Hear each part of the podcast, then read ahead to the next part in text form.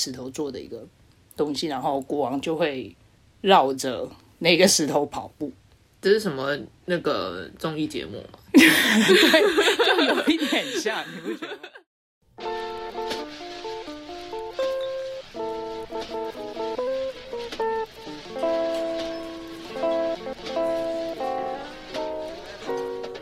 你现在收听的是熊登的 Podcast 节目，我是琪琪。我是 Joyce，我们今天想要来聊一下古埃及，就是在很久很久以前，就是人类才刚踏入世界这个舞台的时候，其中有一群人就是在非洲北方，他们原本是过着类似半游牧的生活，主要集中在绿洲，然后但后来就是非洲的雨量减少。然后，所以适合人类生存的地方也变少了，所以便大家就会挤在绿洲的部分，或者是挤在河旁边，人多是非多，所以大家就打起来。然后呢，就要有一个人当国王这样子吗？对，然后最后就有一个人就统治了上埃及跟下埃及。嗯，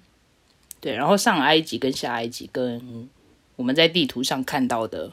埃及的部分是好像是一个相反的概念，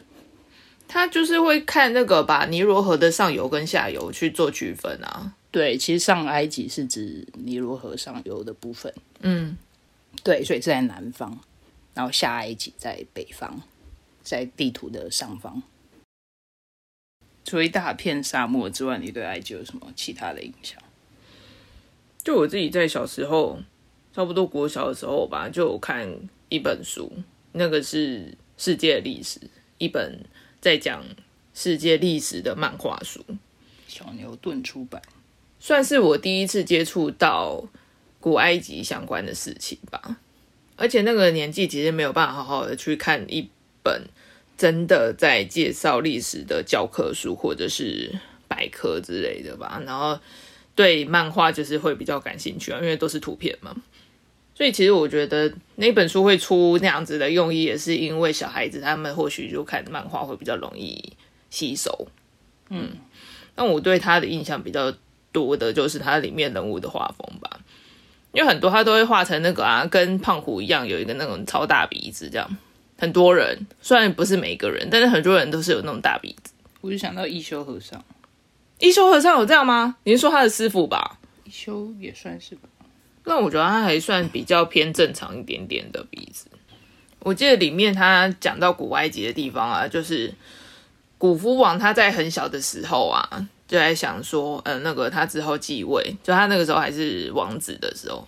他继位之后就想要成为埃及史上最伟大的法老。然后呢，因为埃及大家应该都可以想到的就是金字塔嘛，所以呢，他就想要盖一个那个宇宙大的金字塔。他就想要比任何人都还要大，这样就是在漫画里面一直重复强调这一点。他就在讲说，我长大之后要怎么样这样。然后呢，他就是故事就是讲到说，他等到他老的时候，他其实金字塔都还没有完全盖好。然后最后这真的老扣扣了的时候，然后就把那个最上面的那个三角，就是金字塔最上面的那一块，终于安坐上去了，这样子。他应该是那个吧，在死之前就盖完了吧？毕竟要盖那么大规模，真的要花时间呢。对啊，但是他后来其实没有到很老啦，只是到中年，就是他还画一些皱纹。啊，我以为那个已经到算比较偏老年了，哎，就是可能五六十以上。我以为算青壮年啊。对了，算对古代人来说算老年。对啊，算是。但那些计划确实是，就是他们。刚上任的时候就要开始规划的事情，不然就有可能会来不及，对啊？我比较难想象说那个，因为他们要做金字塔，其实就有点像是坟墓的概念嘛。就是他最后过世的时候，他要把他自己的身体放在那里面，然后如果他真的来不及的话怎么办？他要先放在哪里？有点难想象了。然后那个世界历史，他后面就还有讲到那个拉美西斯。就是会画一个那个很年轻很帅的一位男士，嗯，就这样，对他印象是很年轻很帅，对对，因为我 我比较记得那个漫画里面都是在讲古夫王啊，拉美西斯我真的没有什么印象，但是他其实就是比较容易讲到的那个埃及法老之一有名的，就存在感很强。对，但是我自己本身对他的印象就是比较少，可能就是那个古夫王一直在那边讲说我要当最大，我要最我要当最强这样子，所以印象比较深刻吧，就是一个我会想要讲综合病的，懂吧？没有吧？他应该只是因为他写在那个给小朋友看的那个历史书里面，所以要有那种活力跟正向的感觉。可能吧，就把事情会描述的比较简单了。但有可能他的想法是真的有到一个什么伟大崇高的梦想这样子，只是被我们讲的很简单而已。然后我记得里面有一些那个地方是在描述说，那个埃及的平民们，他们就是会耕作嘛，然后就会想说，哦，我们收成这些要准备上供给法老，这样，只是每年都要进贡啊，然后又要出一些人力去盖金字塔啊，然后法老呢，就是会乘着船，然后在那个尼罗河上巡视，然后跟周围的那些平民招手，你好，这样子。我差点要讲说像现代坐电子花车那样，但其实不是电子花车，对啊，对，坐那个那个叫什么啊吉，好像也不是吉普车，但类似就有点像是那个啦，选。选举造势的那种感觉，就是那个候选人来了那 哎，大家嘿，我是那个古夫王，对啊，然后就大家就会讲说，哎、法老哎，法老哎那种感觉。我记得好像里面有那一幕吧，就是他会去巡视那样子，然后大家就是要进贡，觉得你画的重点有些跟我不大一样。这种对，好吧，我都是记到一些那种很奇怪的地方。因为我记得他就有讲到一个平民，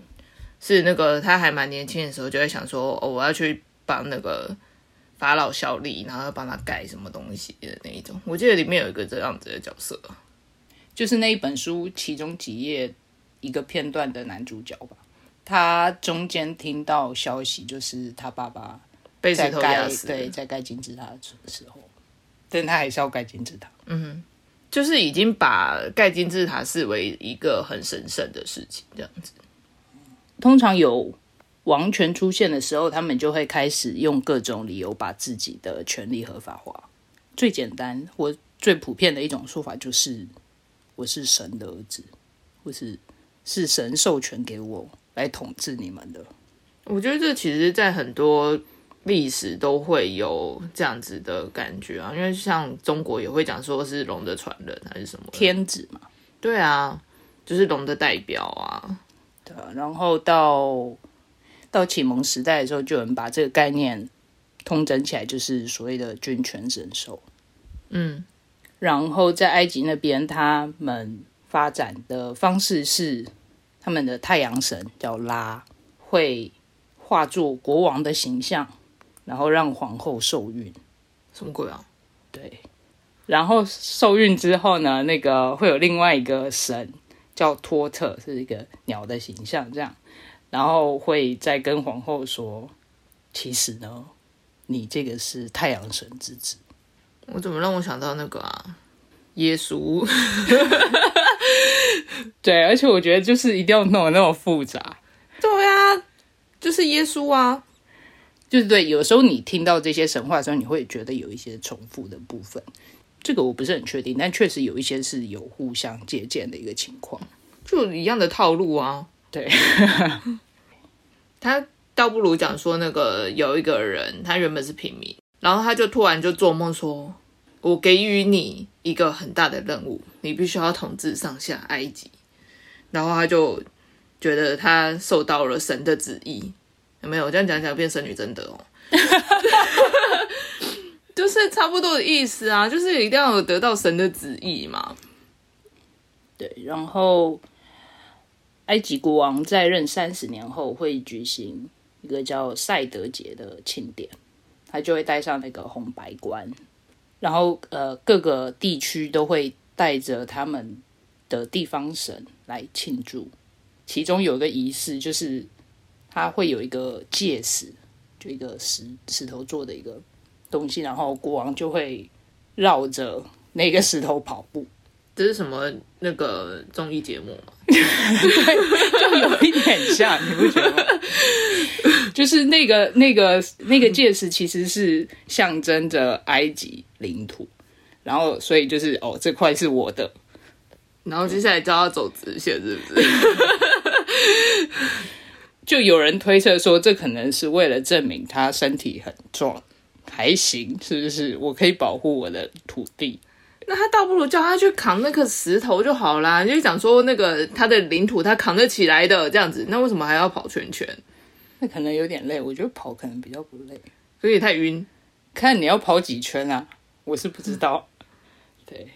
然后他每两年，就国王的其中一个例行公事，就是每两年就要沿着尼罗河巡视一次，就我刚才讲那个嘛，搭船坐电子化车。可惜他没有大神功。早期王朝其中一个首都是孟菲斯，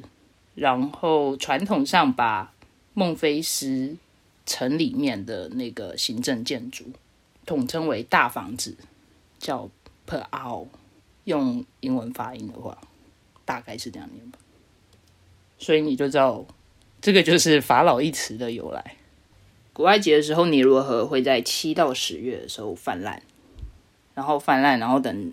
潮水退了之后，他们十一月到二月就会开始耕种，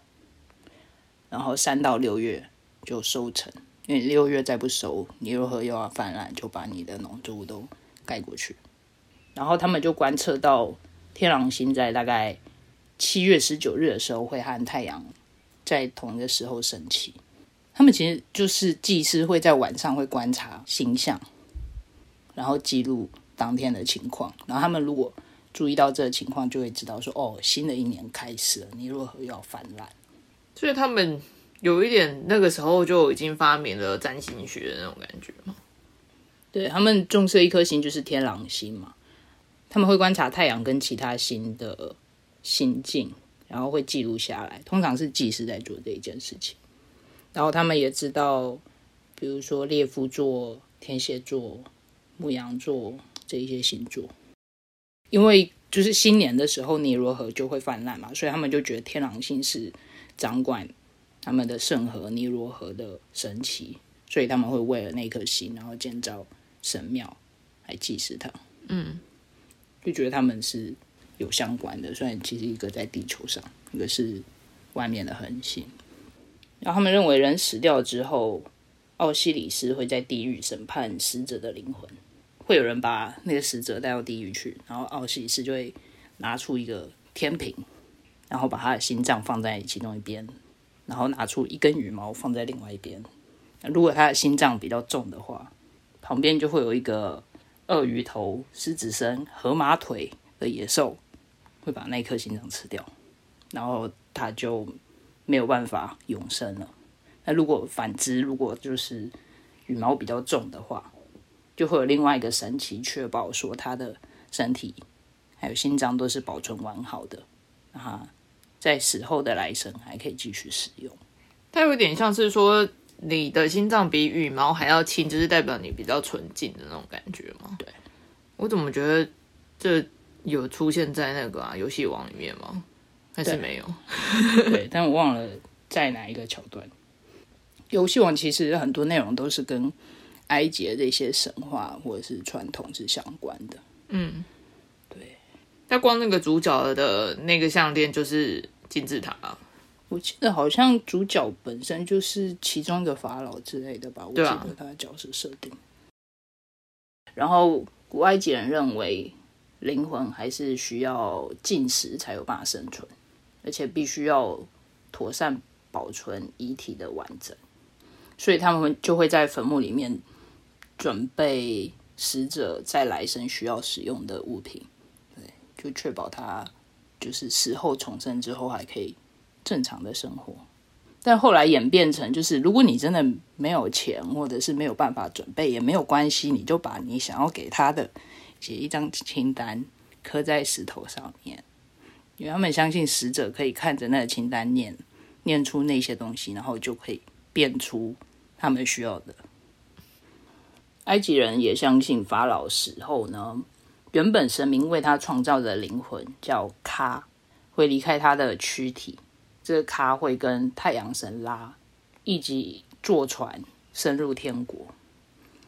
所以其实，在那个金字塔建筑附近，你也可以看到有一些那个船种，就他也是有做那个船的陪葬品。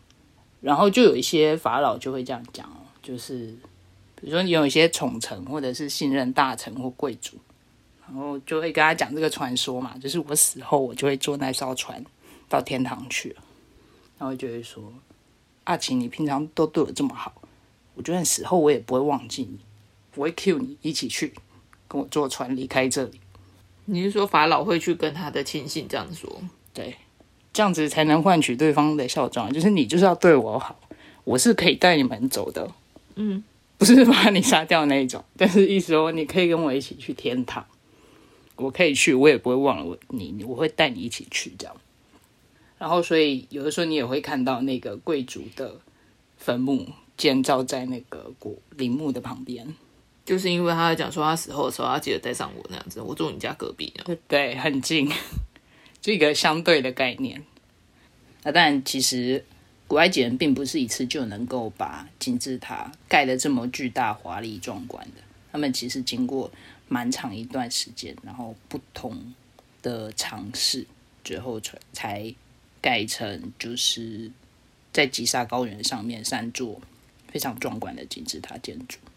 其中一个比较早期的金字塔是左塞尔金字塔，是由他的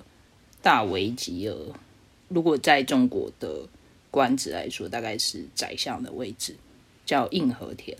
帮他建造的。应和田不是那个吗？《神鬼传奇》里面的那个坏蛋，对，The Mummy，有一个光头大佬，我 看起来很凶，然后还要画眼线。我记得很喜欢他们埃及那些不是都很喜欢画眼线嘛？就是要把那个眼睛的内容跟他的那个啊，那个石壁上面的那个人物也有点像，所以大家的对古埃及人的那个戏剧影像都是眼线很深这样子，烟熏妆，好像他们是里面有含铅去画，对啊，说要那个啊治疗眼疾的那一种吧，对，说这样会散发出一氧化氮。但是他不知道会铅中毒呢。嘿，《深贵奇航》里面的那个硬和田啊，他其实也没有说是按照真正的史实去说啊，因为其实真正的硬和田是一个算医生嘛，就是他的那个医术比较高明，然后又是一个技师，就很多事情都是由他去管理，就是一个很很厉害的大臣。我觉得医术这一点不一定，因为我觉得有些可能是，我觉得历史上很多事情都是那个人很有名，然后就很多事情会挂在他头上，就是哦，就是他发明的，有没有？真的吗？可是我以为现在都是讲说他是一个医者，其实他是，我觉得他就是贵族，所以他有他有比较好的背景资源，比如说他就不用像农民要去耕作什么，然后他也比较有机会去接触到。当时最先进的技术，但因为他是大维吉尔嘛，所以他确实要负责，就是国家那些最重要的事情，他可能都要略懂略懂吧，至少就是他要知道怎么样领导大家来盖这个金字塔，怎么样收钱啊、收税啊，嗯，然后怎么样跟其他国家对抗啊、外交啊种种，都是他们要负责。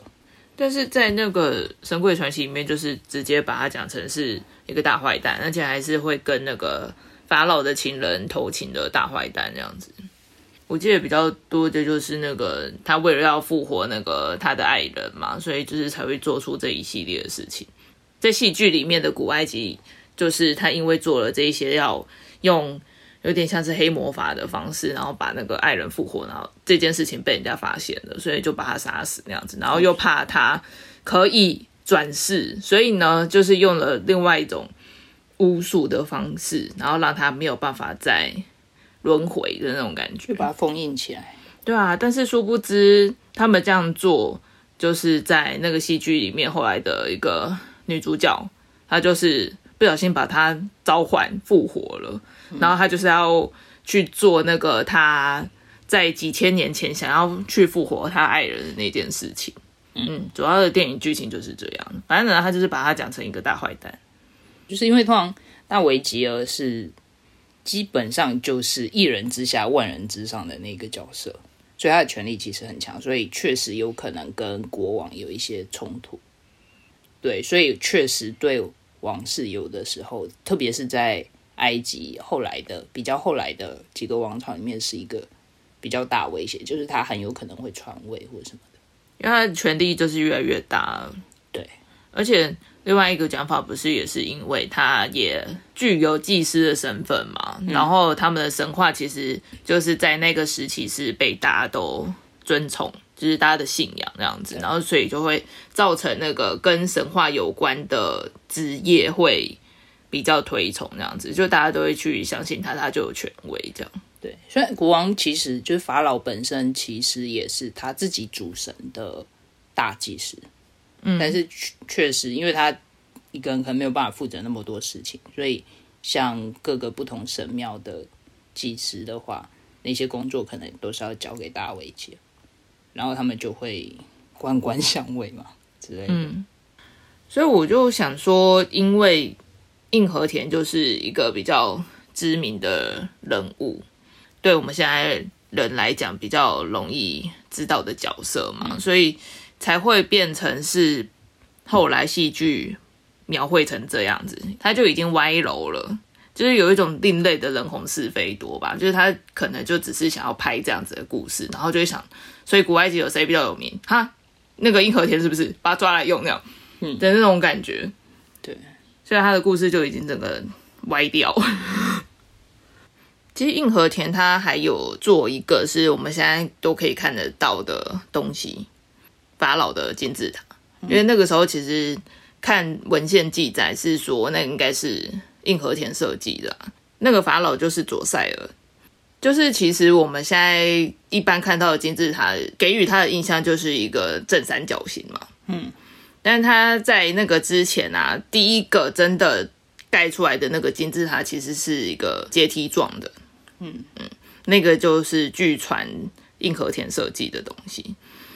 那他之所以会盖成一个阶梯形状，就是因为当时的法老就说他做梦梦到他自己走在楼梯上面，然后就可以走走走，然后走到天上。所以呢，他醒来之后，他就要求他的宰相先生说：“哎，我梦到这个，哎，所以你可以帮我盖出来那个我之后的家说。”我可以一步一步的走到天上去嘛？所以呢，硬和田就把他的金字塔盖成那样子的形状。为什么突然让我想到那个贾博士说：“哎，我想要一台小小的东西，可以放在口袋，然后可以播音乐，可以打电话，嗯，可以上网，弄出来的那种感觉。”对啊，就是就是这样啊。对，所以呢，就是既然老板有要求了，所以他就做出来嘛，他就把它改成那样子。对嗯，所以我们其实比较早期一点的那个金字塔，它不是正三角。它盖的金字塔外观的话，比较接近我们比较常见是应该是梯田吧。嗯，一层一层这样子啊。其实金字塔的建造方法并没有文献明确的记载，所以我们现在只能看着那个雄伟的金字塔们，然后去判断，去或者说去推测或猜测说他们。到底是怎么样盖成的？因为其实埃及人是不会用车轮、滑轮和铁，所以通常会假设他们可能会用原木，就是木头，然后把石头放在上面滚动，这样，因为他们不会自己做轮子。对啊，所以从小立志就要盖世界第一名金字塔的古夫王，他到底盖成了一个什么样的金字塔呢？确实，它盖出来的金字塔到目前为止都是最巨大，而且内部结构最复杂的其中一个。古夫金字塔，它大概使用了两百三十万到两百五十万颗的石灰岩，总重量是五百九十万吨，原本高度大概是一百四十六公尺，换算成高度的话，差不多四十层楼高。然后但是因为一些侵蚀作用跟偷食材的行为，所以现在高度只剩下一百三十八点八公尺。但是我觉得现在看到一些拍摄那个金字塔的照片啊，我都一直觉得古夫王的金字塔没有到比较高啊，就是可能是角度或者是一些什么拍摄手法，我真的觉得那个古夫王的金字塔并没有到比较高诶、所以有些人他在讲说啊，那个最大最高的金字塔就是古夫的嘛，因为大家的印象就是这样啊，所以有的时候很多人都会比错。就是把那个照片里面看起来好像比较高大，那个就是古父王，但是并不一定是，就是你要去看说那个到底地理位置是哪一个，那个才是他的。对，就真的不知道为什么我照片拍起来都看起来有点怪怪的。然后后来有一位希腊历史学家叫希罗多德，他在西元前四百五十年的时候去访问埃及吉沙，当地人就跟他讲说。那个大金字塔大概就是用了四十万人二十年的时间建造。负责建筑金字塔的工人其实主要是埃及本地的农民或者平民，对，然后他们就会在休耕的期间来建造这个金字塔，然后换算下来，大概每他们每天都要放置安装八百吨的石头。或者说每个小时要安装十二块，然后每一块平均是二点五吨。后来建造出来又要确保说它不会坍塌，嗯，对，就是要多方计算了。但是真的没有办法想象说，其实，在千年以前，他们都可以精密的去算出说，它自己原本那个主结构的承重，还有一些那个你的功法应该要怎么样去做会比较快。对，甚至他们。其实，在开始盖之前，他们地点都要特别去挑选。就那个，如果是太软的沙地的话，就有可能会承受不了。而且那个石块一个就这么大一块，然后你要怎么放，然后还要放的够精准，因为你每个歪一点点，最后就歪超多。嗯，后来大家观测金字塔的各项数据，其实他们的误差是真的是非常非常的小。包括他们还有一些就是自己很讲究的部分，比如说他一定要面朝哪一个方位啊，然后对准某一个地方、某一个位置啊，都是非常非常小的误差。就古夫金字塔目前就是游客会进去的入口，其实不是他原本设计的入口，是后来有盗墓者去挖的。然后后来也是因为那个另外挖的那个入口进出比较方便。所以，目前游客走的就是盗墓者的入口。古夫金字塔内部有目前已知有三个墓室，然后原本的入口其实距离地面是有十七公尺，然后连接着一个是斜率是二十六度通往地底的通道。对，然后它地底有个墓室，但后来这个墓室其实并没有使用。所以有人推测是，其实古夫原本想要葬在金字塔底下地底，但后来商号改变心意，然后想要葬在金字塔的中心位置，所以后来又挖了一个同样角度的向上通道，然后通往金字塔的中心。其实我们也可以看得到其他的那个金字塔的剖面图，就是大部分的墓室都是在下面。就是它比较特别是在上面的，但是就也因为古夫王的金字塔比较有名，所以现在我们其实看到很多金字塔的内部结构的照片啊，还有它的那个位置啊，都会是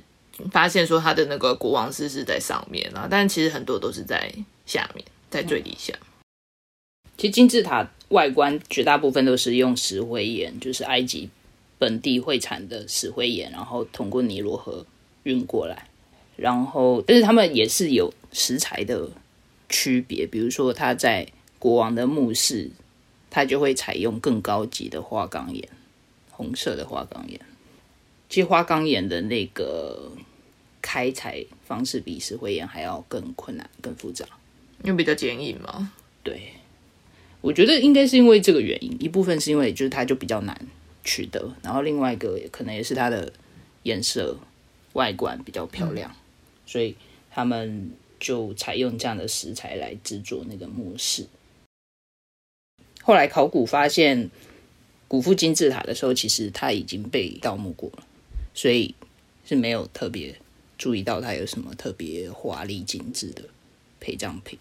就我觉得他们这样子也蛮可怜的，因为为了要建造金字塔，就是想说它有一个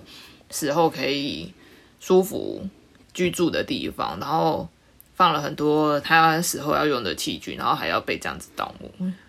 其实就有一点像是你把钱都存起来，然后说我死后才要用，嗯，那种感觉。然后啊，刚才你提到，就是有的有些人会觉得，后来盖的另外一个金字塔，在他隔壁叫卡布拉金字塔，比古夫金字塔还要大，但其实实际上它的高度是比较低的。那有可能是因为它的坡度是大约五十三或五十二度，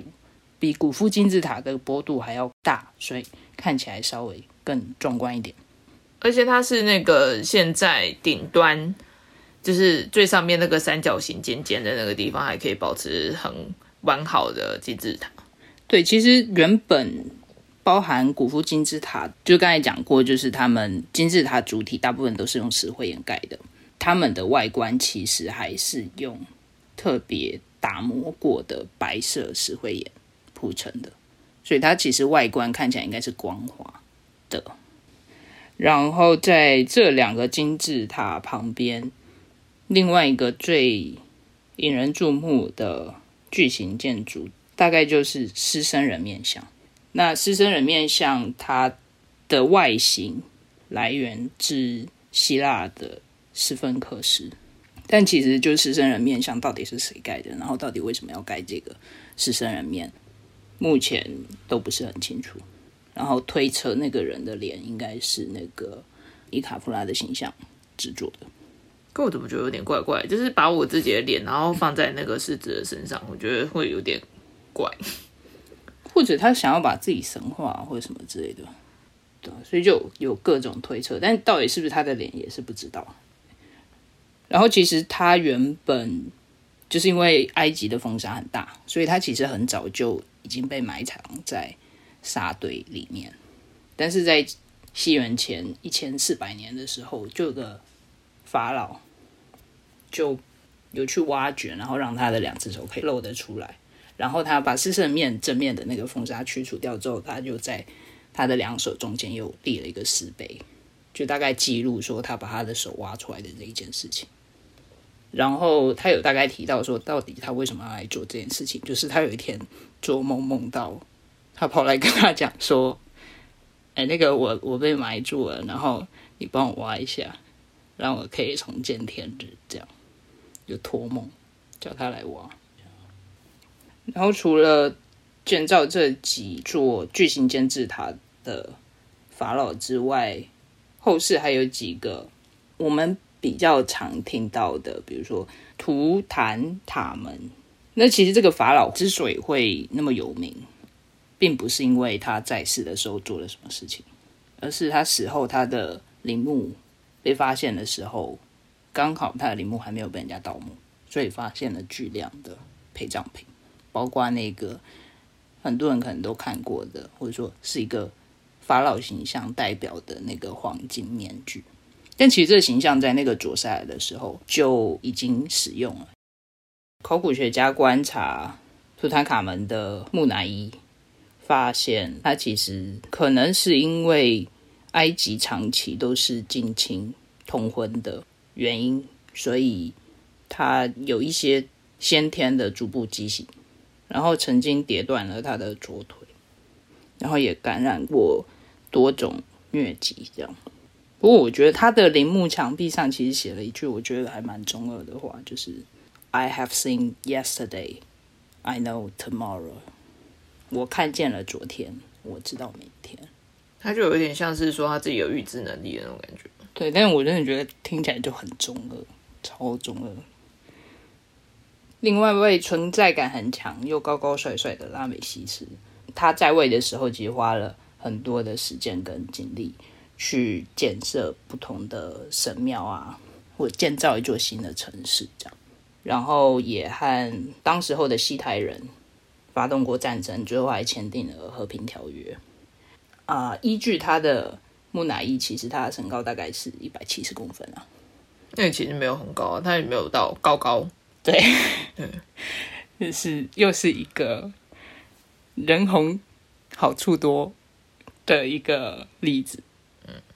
我记得是看他的那个木乃伊是有发现说他有鹰钩鼻嘛，对，嗯，然后红发，